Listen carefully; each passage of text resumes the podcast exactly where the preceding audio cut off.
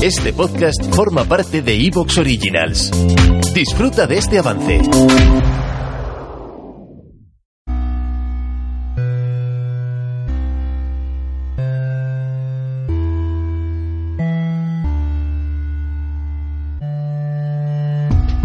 Carne de Vid, el podcast de tu vida virtual.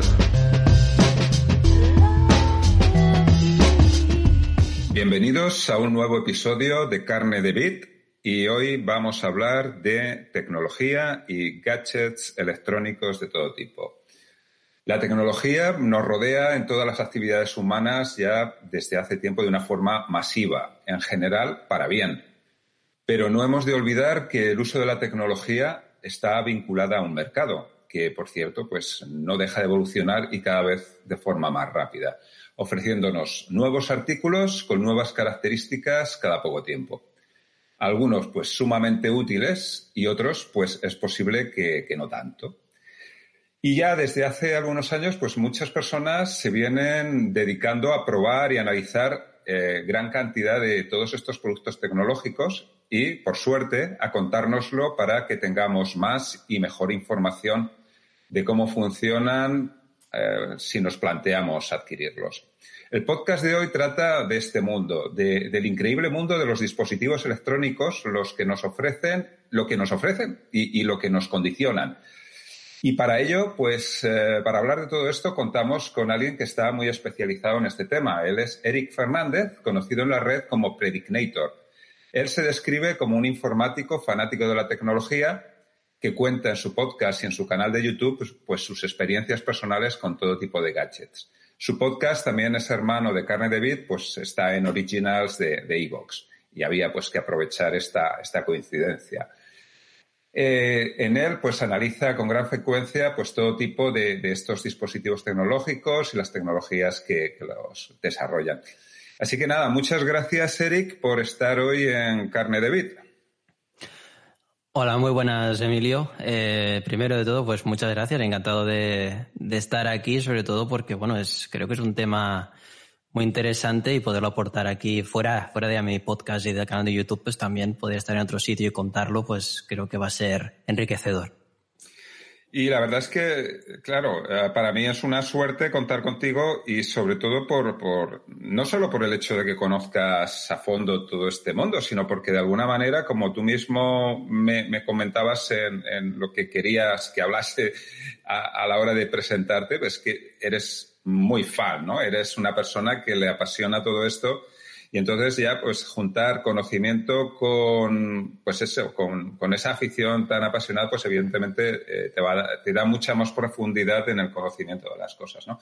Y bueno, pues sí que estaría bien que nos contases un poco cuál ha sido tu trayectoria, cómo llegas a, este mundo del de, análisis de tecnologías, de, probar todo este tipo de, de dispositivos. ¿Cómo, ¿Cómo ha sido un poco este, este proceso?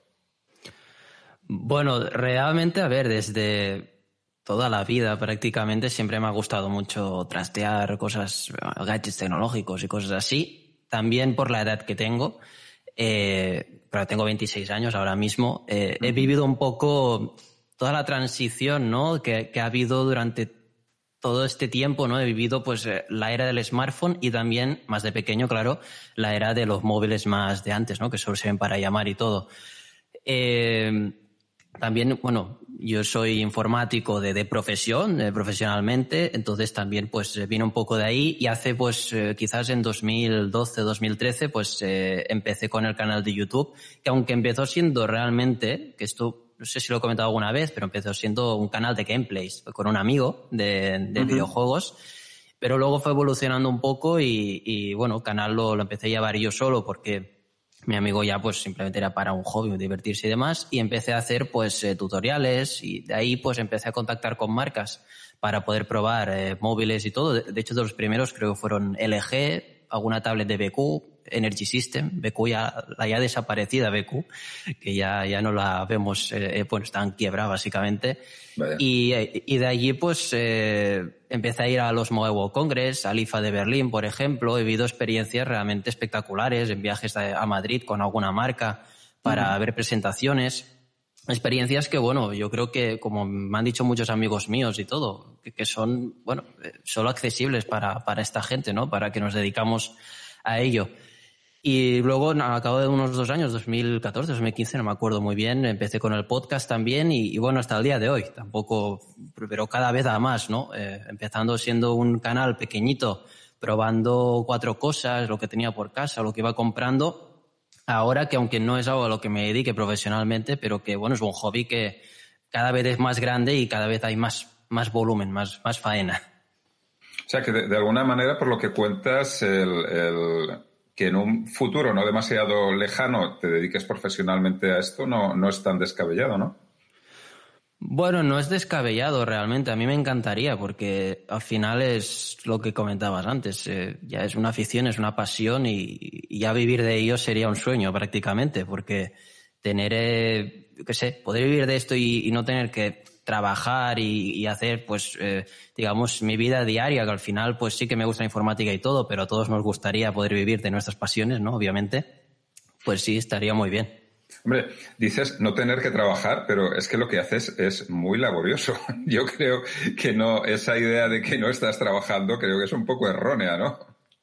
Sí, pero supongo que como que lo ves como una pasión o algo con lo que disfrutas haciendo, pues supongo que, claro, ya no lo ves como trabajar. Sí, pero sí, realmente al final me paso horas, ¿eh? que sí, grabando, luego editando, tampoco hago alguna edición aquí de, de, de, la Fox del cine, ¿no? Pero Realmente sí, sí, es un trabajo, pero que, claro, lo disfrutas tanto que al final yo creo que ya ni piensas prácticamente. Aunque si empiezo a contar horas, igual estoy más con eh, este hobby, este, el canal y todo, que con mi propio trabajo en sí.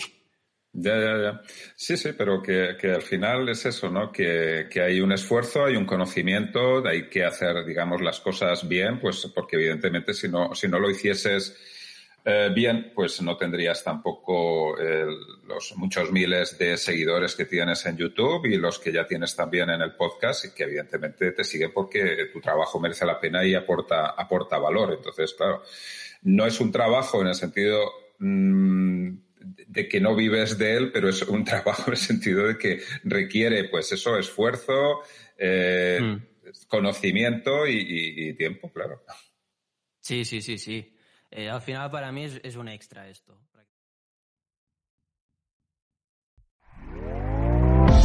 ¿Te está gustando lo que escuchas?